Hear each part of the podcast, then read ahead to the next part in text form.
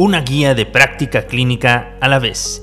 Bienvenido a tu espacio, el podcast de medicina, clases en 15 minutos de simbiosis académico.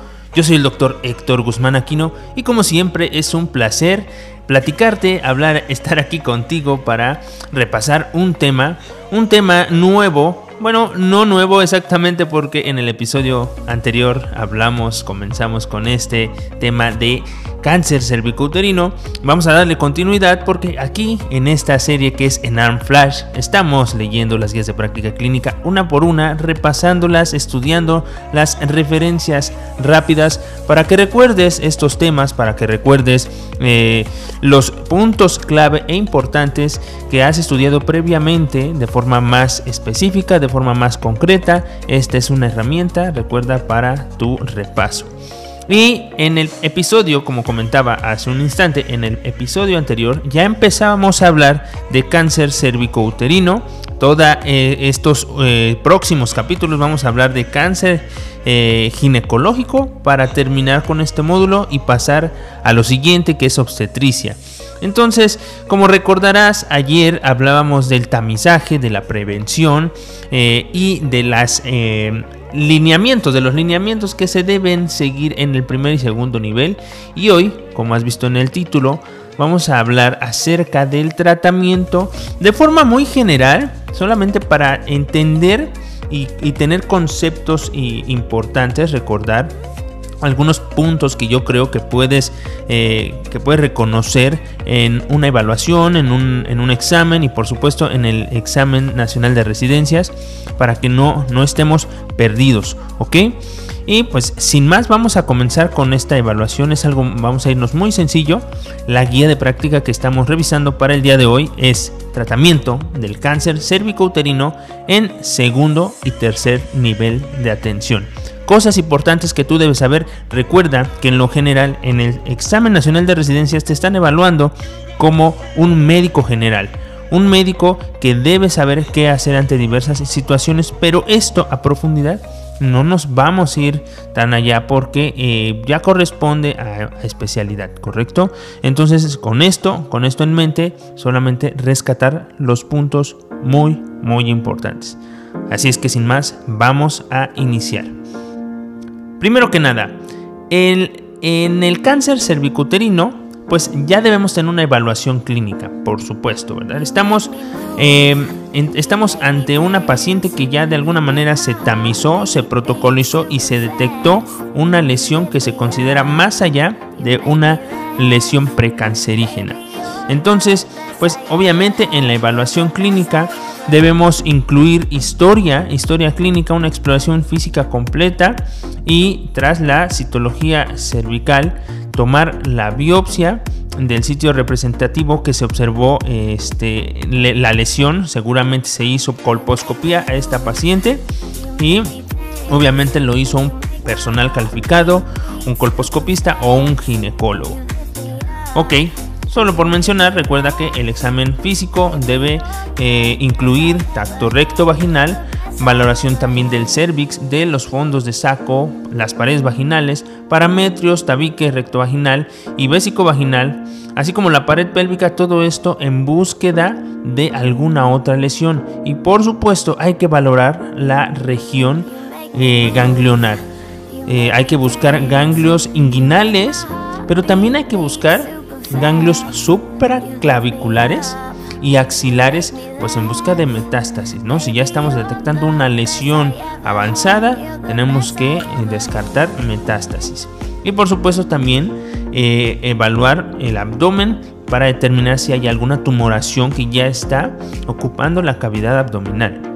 Ahora, para el tratamiento del cáncer cervicuterino es importante estadificar, como en cualquier cáncer, vamos a determinar qué tan avanzado está este, esta, esta neoplasia. Entonces, ¿cuál es la clasificación clínica que utilizamos para CACU, para cáncer cervicuterino? Los criterios emitidos por la Federación Internacional de Ginecología y Obstetricia del 2010, ¿ok? Entonces, eh, son, son bastante complejos, no los vamos a mencionar todos, solamente algunos puntos. Recuerda que, igual en todo cáncer, tenemos la clasificación TNM. Voy a mencionar algunas por dar ejemplos, porque eh, dependiendo la clasificación, pues se especifica el estadio del cáncer y de acuerdo al estadio se va a proceder al tratamiento específico. Por poner un ejemplo, un, un tumor T, T0 es no hay evidencia de tumor primario, ¿ok? Un T, eh, T1, por ejemplo, es un carcinoma in situ confinado al cervix y aquí pues debe descartarse la extensión al cuerpo uterino. Sin, embargo, por ejemplo, un T2 ya se trata de un tumor que se extiende más allá del útero, pero no a las paredes laterales de la pelvis ni al tercio inferior de la vagina. Y un T3 es un tumor que ya se extiende a las paredes laterales de la pelvis, causa hidronefrosis o se extiende al tercio inferior de la vagina. Por último, T4 es un tumor que invade la mucosa de la vejiga o recto, ya está en otros órganos y se extiende más allá de la pelvis verdadera. Y en cada uno de ellos vamos a tener una, este, una subdivisión T1A, T1A1 a su vez, etcétera, etcétera, ¿no? En el caso de la N, acuérdate que la N tiene que ver con ganglios eh, linfáticos. Si, si, es, eh, si no hay metástasis a ganglios linfáticos regionales es N0. Si hay eh, metástasis a ganglios, linfáticos regionales es N1. Y NX se considera cuando hay ganglios linfáticos regionales no valorables. Por último, metástasis, cuando hay metástasis, M0 sin metástasis a distancia y M1 con metástasis a distancia. Eso es lo que podemos rescatar. En base a ello vamos a clasificar, vamos a em, categorizar en el estadio el cáncer con lo que nos encontremos y por supuesto, proceder al tratamiento.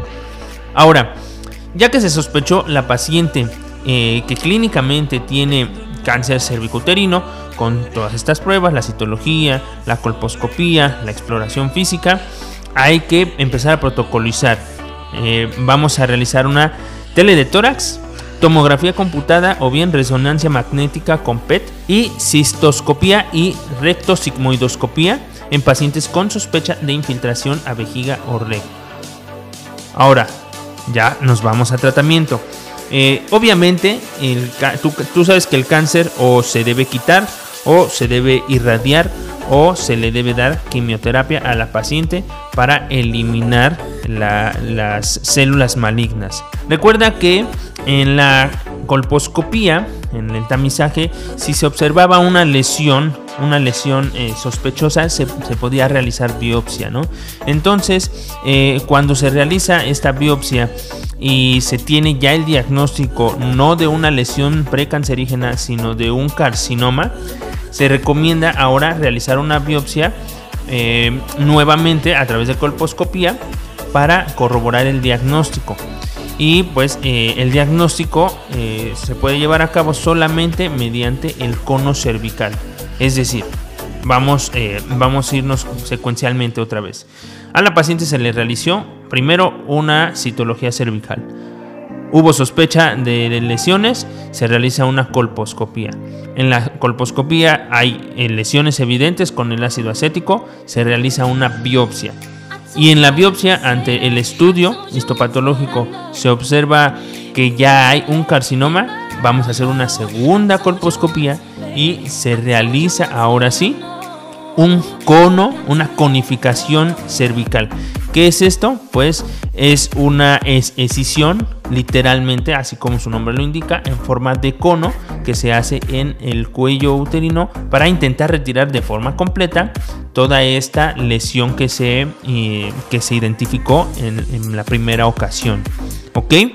Y eh, pues se, hay ciertos aspectos a considerar para que, digamos, para que se determine que una, un cono, un cono, una conificación terapéutica fue adecuado. Por ejemplo, este cono debe tener eh, un margen negativo de 3 milímetros, debe tener una profundidad mínima de 10 milímetros y no debe haber invasión linfovascular. Entonces, rápidamente, eh, mencionado esto, Recuerda que tendremos las otras opciones, el tratamiento de quimioterapia, el tratamiento de radiación, dependiendo de los estadios, repito e insisto. Vamos a ver los algoritmos como ejemplo.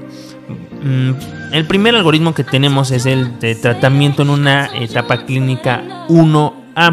¿ok? En esta etapa pues vamos a considerar varios aspectos. Por ejemplo, si hay eh, invasión linfovascular, hay que considerar, hay que hacernos una segunda pregunta, si la paciente ya tuvo paridad satisfecha.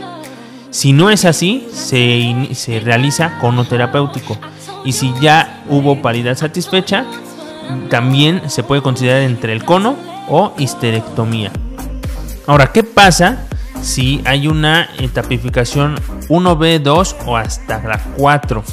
Eh, en este caso ya se considera realizar quimioterapia que incluye tanto radiación externa y braquiterapia intracavitaria. Ahora, la braquiterapia eh, consiste en la aplicación local de radiación al sitio de afección tumoral y es un componente esencial para el tratamiento de este tipo de cáncer que es localmente avanzado porque permite alcanzar una dosis mayor de radiación al cervix evitando el tejido sano adyacente. Ahora, ¿qué se realizaría en una etapa clínica mayor, en una etapa clínica 4B? Acuérdate que las etapas clínicas tienen su, coincidencia con eh, la clasificación TNM, entonces tendrías que ver las tablitas para, para, entender eh, de qué estamos hablando ante una etapa 1, 2, 3 o 4 y a qué TNM consiste. Por ejemplo, en el caso de la etapa 4B ya nos referimos a una enfermedad metastásica. ¿Ok? Si, si la metástasis es eh, resecable, hay que realizar la resección quirúrgica de metástasis. Y si no, y si no es resecable, hay que realizar quimioterapia, aunque la radioterapia puede considerarse para control pélvico de la enfermedad. Ahora, ¿qué considero que puede ser preguntado y que debes saber tú como médico general? Eh, la parte del seguimiento. Una paciente con, eh, con cáncer cervicuterino debe tener vigilancia con exploración física en cada consulta, una citología anual, colposcopía cuando eh, se, necesite y se tenga a disposición el recurso y estudios de imagen eh, como la, la, PET, la resonancia magnética, para buscar este, algunos, algunos datos de metástasis si es que hay síntomas ¿no? sospechosos de recurrencia. Ahora, la revisión clínica debe ser cada 3 a 6 meses en los primeros 2 años y después del tercero al quinto debe ser este, cada 6 a 12 meses. Y al quinto año la revisión es anual, aunque por supuesto hay que individualizar el riesgo de recurrencia para cada paciente. Muy bien, también se me hace interesante y con esto vamos a cerrar los medicamentos que se encuentran a disponibilidad en el cuadro básico, en este caso del Instituto Mexicano del Seguro Social para la terapia eh, química, para la quimioterapia. ¿ok? Tenemos el ácido solendrónico, Besacizumab y también tenemos cisplatino y paclitaxel. Entonces, esto pues obviamente hay esquemas específicos que ya corresponden a un segundo o tercer nivel, pero como estudiante, por ejemplo, creo que vale mucho la pena que conozcas eh, los tratamientos o al menos, por lo menos, los nombres de los medicamentos que se utilizan en la quimioterapia. Muy bien, y con eso acabamos el tema de cáncer cérvico-uterino. Recuerda que antes de ver este, este capítulo, antes de escuchar este capítulo de tratamiento, debes revisar el, capítulo sobre tamizaje. Hemos omitido, he omitido algunas cosas en lo que respecta a la clínica, porque eh, en el entendido de que eh, en lo que respecta a cáncer, siempre hay que dirigirnos sobre todo al tamizaje, a prevenir el que aparezca el cáncer, más allá de que nosotros observemos algunos datos clínicos, ¿no? Sobre todo en este cáncer que eh, en términos eh, simplistas podemos decir que es muy eh, fácil detectarlo a tiempo y realizar una protocolización para que no haya un avance de la enfermedad como tal. Así es que, bueno, vamos a omitir esa parte, haciendo énfasis, insisto, en el tamizaje. ¿Ok? Espero que como siempre te sea de utilidad este capítulo, este episodio de tu podcast de Medicina Clases en 15 minutos. No dejes de escucharnos, no dejes de compartir, déjanos una, una calificación ahí en la plataforma donde, donde, te encuentres, Spotify, Apple Podcast, en cualquiera eh, a tu disposición. Yo soy el doctor Héctor Guzmán y como siempre es un placer estar aquí contigo. Nos escuchamos en la próxima. Chao, chao.